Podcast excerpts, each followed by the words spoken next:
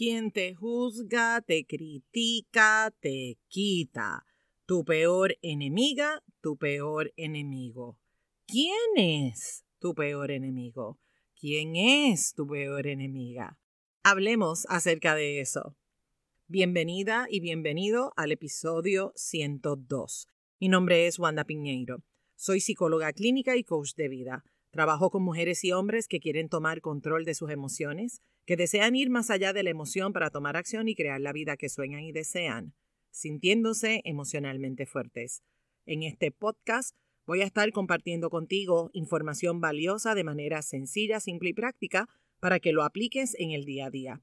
Este episodio es traído a ti gracias al programa de coaching individual Rebooting Myself. Prepárate, abre tu mente, tu corazón, pero sobre todo tus oídos para que escuches y conectes con toda la información que te traigo en el día de hoy. Bienvenida y bienvenido a Emocionalmente Fuerte. Hola, ¿qué tal? ¿Cómo estás? Espero que te encuentres excelentemente bien. Y vamos al tema de hoy. Y comienzo con una pregunta.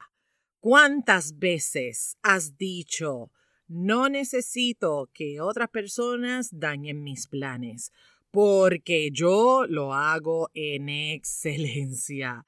No necesito que nadie dañe mis planes porque yo soy mi peor enemigo, yo soy mi peor enemiga. Mano arriba. si tú has dicho esa frase anteriormente, ¿la has escuchado? ¿Te es familiar? Soy mi peor enemigo, soy mi peor enemiga. Y hay que tener mucho cuidado con esa frase porque sin querer queriendo estamos haciendo una afirmación, una afirmación que a su vez es una sentencia y como toda sentencia nos mete en una cárcel. Así que no es casualidad que muchas veces te sientes prisionero, prisionera de lo que está pasando, de lo que está sucediendo a tu alrededor. Por eso es que es importantísimo explorar y transformar eso que significa ser tu peor enemigo, ser tu peor enemiga. Primero que todo, qué bueno que tú eres capaz de notar y de observar cómo te saboteas. Qué bueno que tú sabes cuando estás cayendo en tus propias trampas. Sin embargo, el saberlo no es suficiente. Probablemente sabes que tienes una actitud pésima contigo, probablemente sabes que tú te saboteas, que tienes pensamientos limitantes que no te permiten avanzar. Es posible que tú dejes ese viajecito hacia el pasado y tengas totalmente claro de dónde es que viene esta actitud tuya, este comportamiento tuyo que te hace sentir como tu peor enemigo, tu peor enemiga. Y qué bueno que sabes de dónde es que viene esto. Qué bueno que lo sabes, porque quiero que sepas que allá afuera hay un montón de gente que no tienen ni idea. Así que ya tienes un camino andado, si ya tú sabes de dónde es que viene el tú sentirte tu peor enemigo, tu peor enemiga. El problema no es saberlo. El problema es qué vas a hacer con eso que ya sabes, con eso que ya conoces. ¿Qué vas a hacer con todo eso que te lleva a la conclusión de que eres tu peor enemiga, eres tu peor enemigo. ¿Cómo saber? ¿Cómo saber si estás siendo tu peor enemiga o tu peor enemigo? Aquí te dejo varias cosas para que te examines. Te juzgas, te criticas, te cuesta relajarte, te cuesta divertirte, te sientes culpable cuando según tú no haces nada, porque constantemente tienes que estar haciendo, según tú, algo productivo, así que ojo. Entonces, te sientes culpable cuando no estás haciendo nada. Te sientes insegura, inseguro. El miedo te invade. La frustración te invade.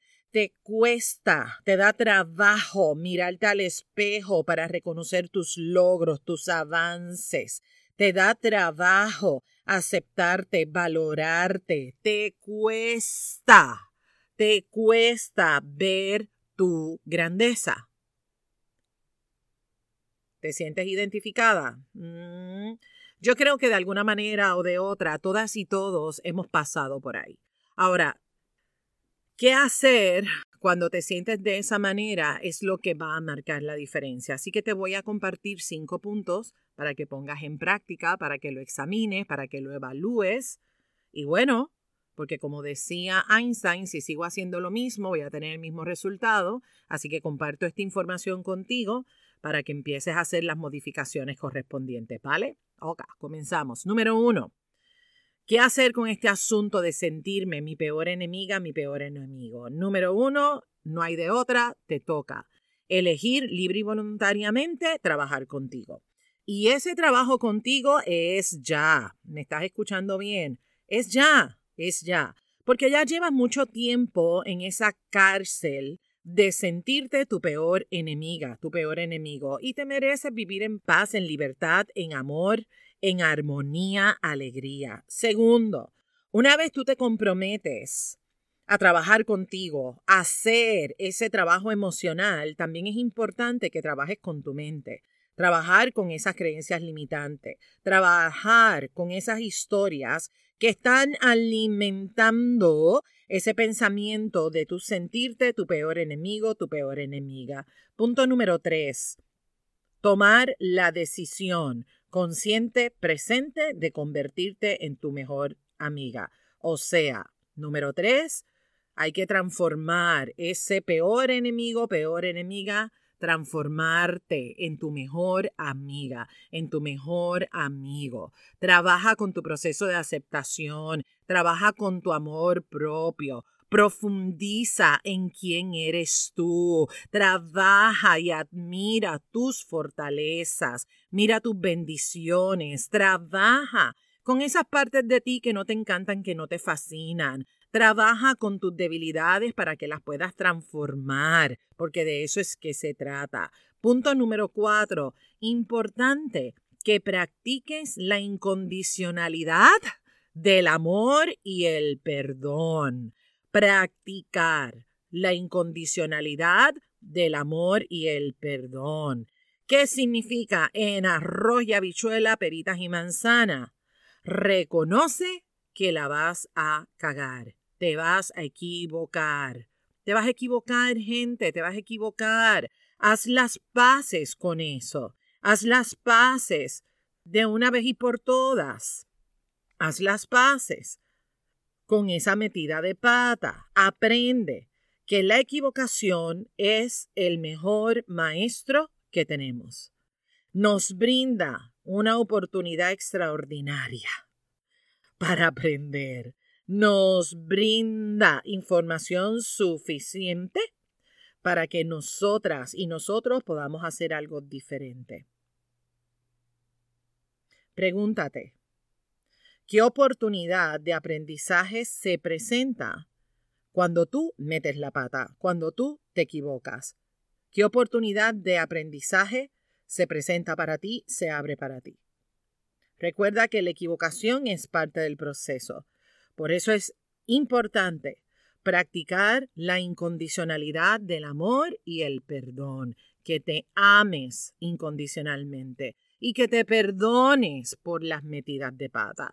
Y esto nos lleva a el punto número 5, que es practicar la congruencia. Porque si tú te engañas y te mientes, estás honrando a tu enemiga, no estás honrando la mejor versión de ti. Así que practicar la congruencia requiere de ti valentía y requiere de ti honestidad. No empieces a sabotearte, ya tú sabes, tú conoces cómo te saboteas. ¿Qué te recomiendo? Te recomiendo que hagas una lista de comportamientos, de actitudes, de pensamientos que tú sabes que son recurrentes, se repiten una y otra vez y son pensamientos o son actitudes que te quitan, que te restan, que te sabotean. Y que también hagas una lista de cuáles son esos pensamientos, de cuáles son esas actitudes, de cuáles son esos comportamientos que sacan en ti el regalo y la bendición, que hacen que tú seas el mejor regalo de misma para misma, o sea, que te conviertes en tu mejor amiga, en tu mejor amigo. Por ejemplo, en, ese, en esa lista puede sonar algo como amarme, perdonarme, darme el permiso a equivocarme, no juzgarme, ponerme en acción y tomar distancia de la queja, versus soy pésima, soy mala, yo no sirvo para esto, no valgo, todo me tiene que quedar perfecto, lo tengo que sacar todo en este momento, soy la peor, nadie me escucha, nadie me quiere. ¿Me captas la idea? Así que haz esa lista, cuáles son esas actitudes, esos comportamientos que te nutren y que nutren el que tú seas tu mejor amiga, tu mejor amigo, y cuáles son esos otros comportamientos y pensamientos que hay que decirle chao pescado, que necesitas trabajar con ellos para que no saboteen tu proceso. Es hermoso, mi gente, precioso, cuando te permites entrar a tu corazón. Es hermoso cuando te das el permiso de desenredar ese reguero que tienes en la mente, a desenredar esos nudos emocionales que llevas en el corazón. Yo sé que es incómodo, porque vivimos en una sociedad donde nos enseñaron que mostrar nuestra vulnerabilidad era algo malo. Y en realidad no lo es, no lo es. Lo que sí no funciona, lo que sí es fatal, es que tú te creas, tú te sientas y que tú vivas sintiéndote tu peor enemiga, tu peor enemigo. Eso sí que es fatal. Así que hay que transformar todo eso. Recuerda que yo puedo acompañarte en este proceso, para eso está el programa de Rebooting Myself. Si lo trabajas conmigo, bienvenida, bienvenido, la vamos a pasar genial durante esas cinco reuniones. Pero si no lo trabajas conmigo, sabes que lo importante es que lo trabajes, que trabajes este asunto de sentirte tu peor enemigo, tu peor enemiga. Trabájalo con un terapeuta, con un coach, trabájalo con la orientadora, el orientador, el consejero, el pastor, el sacerdote, la pastora, con quien sea, con quien sea. Pero asegúrate que sea un profesional, una profesional que tiene la educación y que tiene el adiestramiento para apoyarte a transformar esas conversaciones, ese diálogo interno que está contaminado con venenito, venenito, venenito. Así que hay que trabajar con esa idea errada que tienes acerca de ti. Hay que convertir ese peor enemigo, esa peor enemiga, en tu mejor amiga. Sé tu mejor amiga. Así que resumo, para ser tu mejor amiga, para ser tu mejor amigo, importante, trabajar contigo mismo, trabajar contigo misma para que tú seas capaz de dar ese upgrade emocional y mental, de mismo con mismo, de misma con misma. Trabaja con tus pensamientos limitantes y transfórmalos en pensamientos que son saludables, pensamientos proactivos, pensamientos que genuinamente te hagan sentir de una manera diferente. De eso es que se trata.